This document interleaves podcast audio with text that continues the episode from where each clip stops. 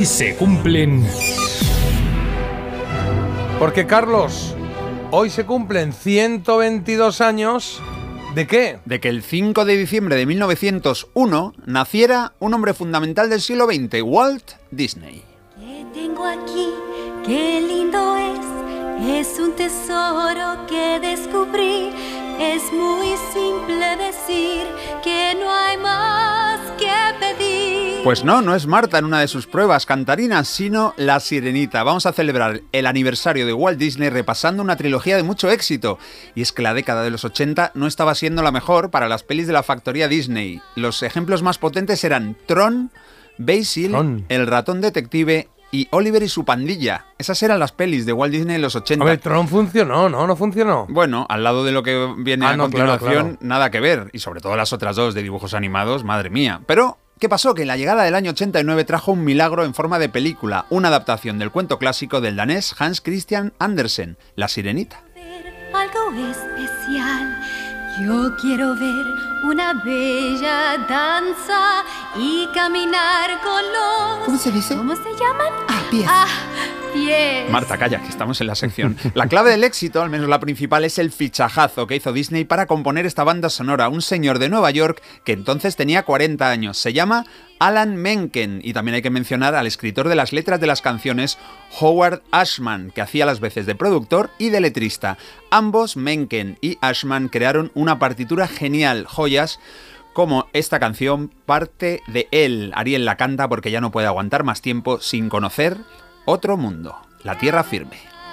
Para vivir fuera del agua, que hay que pagar para un día completo estar. Bueno, y la otra maravilla evidente de La Sirenita es la canción que canta el cangrejo Sebastián, la ganadora del Oscar a la mejor canción, Bajo el mar. Escúchame. Ese mundo está muy mal. La vida bajo el mar es mucho mejor que el mundo de allá arriba. ¿Tú crees que en otros lados las algas más verdes son? Y sueñas con ir arriba, qué gran equivocación. No es que tu propio mundo no tiene comparación. ¿Qué puede haber allá afuera que causa tal emoción?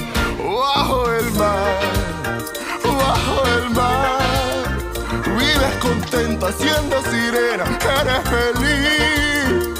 Sé que trabajas sin parar y bajo el sol para variar. Mientras nosotros siempre flotamos bajo el mar. Sebastián y todos sus amiguitos, alentados por Neptuno, el padre de la sirenita Ariel, quieren convencerla de que se está mucho mejor bajo el mar que en cualquier otro sitio, pero no van a detener la determinación de nuestra pelirroja. La sirenita ganó el Oscar a la mejor banda sonora del año 89 y, ojo, derrotó a los fabulosos Baker Boys, Campo de Sueños y dos obras del gran John Williams, nacido el 4 de julio, e Indiana Jones y la Última Cruzada. Bajo el mar, bajo el mar. Nadie nos fríe ni nos cocina en un sartén. Nadie nos fríe Un ni nos co- sartén. Nadie nos fríe ni nos cocina en un sartén. Eso. Bueno, pues hay un hombre llamado Jeffrey Katzenberg, que es un ejecutivo super jefazo en Disney, que dijo a sus compañeros textual. Es que La Sirenita es una historia de niñas. Va a recaudar menos que Oliver y su pandilla. Qué ojo, ¿eh? Sí, ahí es un tipo con un habitual buen ojo, pero aquí se pegó, vamos, un batacazo, no estuvo nada fino. La recaudación mundial llegó a 235 millones de dólares. Toma ya. Bueno, pues vamos a seguir con la trilogía. La siguiente peli importante de Disney ya es del 91 y aumentó la cifra de 235 de La Sirenita a 425, casi el doble. Su título, claro, La Bella y la Bestia. Festín, qué festín, un banquete de postín. Ahí está la servilleta, da comienzo ya el trajín. Subdoño, canapé, especialité del chef. Pruebe el hígado de pato y la envidiarán los platos. Y está basada en un cuento también. Lo escribió una mujer, Juana María de Beaumont, en 1756 y le dio un nuevo éxito inmenso a Disney. La fórmula volvió a funcionar. Las maravillosas canciones yo creo que superan a las de La Sirenita. Este Qué Festín estuvo nominado al Oscar a la mejor canción, igual que el tema Bella, pero no ganaron. El premio se lo llevó la siguiente, la que vamos a escuchar después. De las cinco nominadas, tres salieron de este disco. Un Este que canta, por cierto, no me sale ahora el nombre, es el padre de Michelle Jenner, de la actriz. Ah, Es claro. Un actor Sí, de sí, es un doblaje actor de brutal. doblaje muy clásico, No me o sea, sale la vida, sí, pero sí. bueno, este es. Bueno, la banda sonora la volvieron a crear Ashman y Menken con una parte trágica y es que el letrista falleció de sida seis meses antes del estreno. La película está dedicada a su memoria. El álbum volvió a ganar el Oscar a la mejor banda sonora y muy merecidamente. Esta vez dejó atrás a Morricone y su Baxi y otras obras importantes, El Rey Pescador, El Príncipe de las Mareas y otra vez a John Williams, que estaba apesadumbrado por el poderío de Disney. Él había presentado la banda sonora de JFK. Si un solo ser a quien servir. Vamos con otra canción preciosa de La Bella y la Bestia, la que ganó el Oscar a la mejor canción. Y es, eh, por cierto, está clasificada en la elegida, cantada por la gran Celine Dion. Con, ¿Ah, sí? Sí, sí, con Piabo Bryson. Es Bella y Bestia. Se oye una canción que hace suspirar y habla al corazón de una sensación grande como el mar. Ganó el Oscar esta canción, la verdad es que es preciosa y en su versión original, ¿quién la cantó? ¿Quién cantó esta canción? Pues la que hizo, la que puso voz a Mrs. Potts, a la tetera. Angela Lansbury. Ángela Lansbury. Ella fue. pero, ella es fue. que, pero es que en la versión española la voz es también del doblaje de Ángela Lansbury, ¿no? En, en- en Se ha escrito un crimen, sí, sí, es la misma voz. Pues mira, de todo Yo completo. creo, yo creo que sí. Se ha escrito un crimen, la bruja novata, Angela Sí, Lansbury, supuesto. queridísima por nosotros. Bueno, pues ella cantó, o ella hizo de tetera en la versión original. La Bella y la Bestia es la primera película de dibujos animados nominada a Mejor Película. No pudo ganar, pero claro, ese año se presentaba una de, yo creo, de las mejores películas de todos los tiempos, como es El silencio de los corderos. Hombre, Dice la canción que antes de juzgar tienes que llegar hasta el corazón. Le veo, veo a Marta con esta voz, así cuando crezca, cuando sea una, ¿Eh? una ya una señora mayor, Pero así bueno, dentro de eso es 5 una o 6 pero- años. madure. Sí.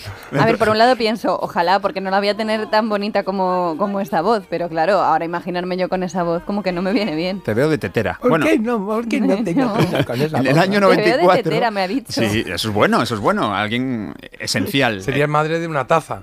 Importante. En el año 94, La Bella y la Bestia se convirtió en la primera peli de dibujos animados de Disney que se hizo musical. Estuvo en Broadway hasta 2007, eso son más de 13 años. Toma ya. Bueno, y vamos a cerrar esta estupenda trilogía. Este... Calle, señora, que estoy hablando yo. Esta estupenda trilogía estelar del Imperio Disney. Nos vamos a 1992 y a una historia que nos lleva a otras mil. Aladdin. Las mil y una noches contiene la historia de un genio, aquí recién salido de la lámpara maravillosa. Noche oscura en el bazar cayese alguna banda sobre ti, ¡Mi amo en un pispás les turrarás! Te sobra genio para repartir. Usa mi magia y vencerás por caos. Soy dinamita a punto de explotar. Y ya verás que el flash está chupado. Solo esta lámpara debes frotar. ¿Quién llama? Mi amo y mi señor quiere algo en especial. Le aconsejo nuestro pavo real. ¡Hey! No hay un genio tan genial. Y aunque un grande como Robin Williams fue quien puso voz al logradísimo personaje del genio, en España tuvimos la suerte de disfrutar una actuación perfecta con José Mayuste cantando este Un genio genial. Es uno de los momentos estelares de la historia ¿eh? de las películas de Walt Disney Production. Manjar, cuscus, ¿qué más? Tal vez A mí me gustaba aquí, eh, siempre las pelis de Disney, pues, siempre suelen tener un punto cómico, ¿no? Aquí es el genio. Sí. A mí me gustaba mucho también Hércules, que tenía. ¿Os acordáis de la peli de Sí, Hércules? ah, tenía el centauro, ¿no? Yo creo que sí, y es de las primeras que, que vi de Disney que trabajaban un poco para los mayores también, Sí. porque antes Claro. ibas con tus hijos a ver, o, o nosotros de pequeños íbamos a ver una peli, y nuestros padres como que, bueno, no- salían a fumar y Mm. no fumaban, que era como, bueno, pues ahora vengo, claro. Pero ahora, ahora no, ahora las pelis de Disney las disfruta to- todo el mundo, Sí, ¿no? y las de. Pixar también. Sí, Hombre. porque tienen puntos así que son muy para mayores y otros el que son... burro de Shrek, ¿cómo es Sí, eso? Y el genio era... Y José Mayuste lo hace aquí fantástico. Maravilloso, claro que sí. Bueno, pues fue otro éxito increíble lo de Aladdin. Recaudó más que ninguna, más de 500 millones de dólares. Superó a su gran rival aquel año 92. Y es que tuvo que competir ni más ni menos que con Parque Jurásico de Ostras, Steven es Spielberg. que claro. Sé que la lista es más de un corazón, tu frota bien y luego dímelo. Eh, oh.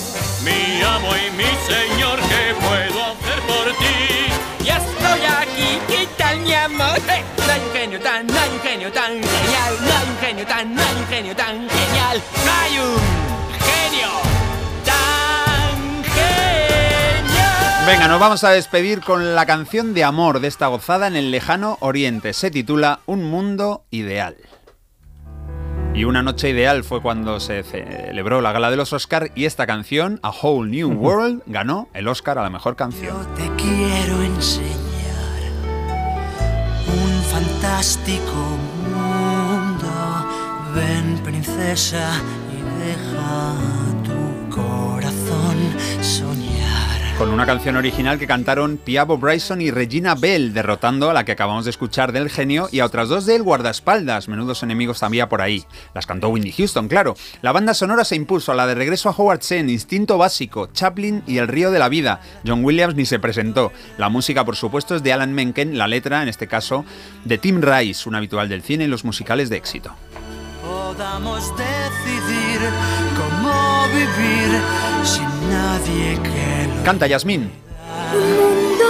En un par de años llegó otro hito con El Rey León, pero bueno, ya le dedicamos una sección completa, escuchamos la banda sonora de las canciones fabulosas de Elton John, así que hoy cerramos este repaso a tres pelis inolvidables que sirvieron para hacer renacer una productora. Y hoy celebramos el nacimiento de un personaje absolutamente legendario. Hace 122 años que nació el director y productor de películas y de sueños, Walt Disney.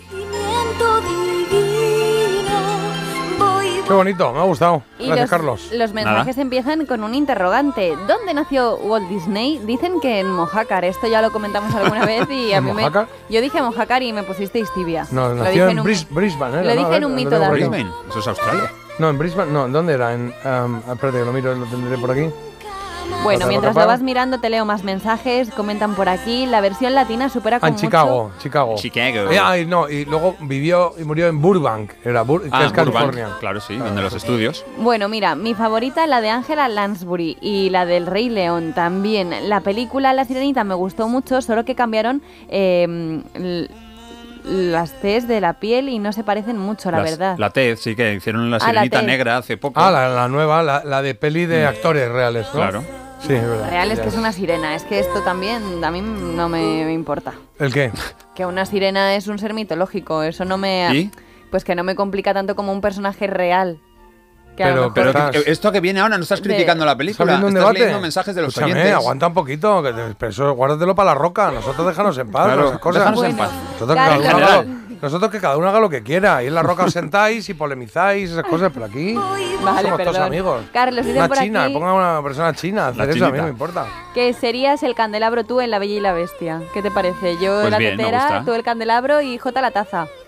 Pues sí. La bueno, quejera. lo que queráis. Ah, no. Eh, ¿No? ¿Sabes quién tendría que.? No, No. Jota sería el reloj ese que va por ahí. Ah, sí, todo el con bigote. ¿Sí? ¿Y por qué? Con Pero yo no soy francés ni Sí, soy sí, gordo. sí, sí, sí, sí. Bueno, eso es Soy gordo, verlo. no soy gordo, soy, sí, bonito.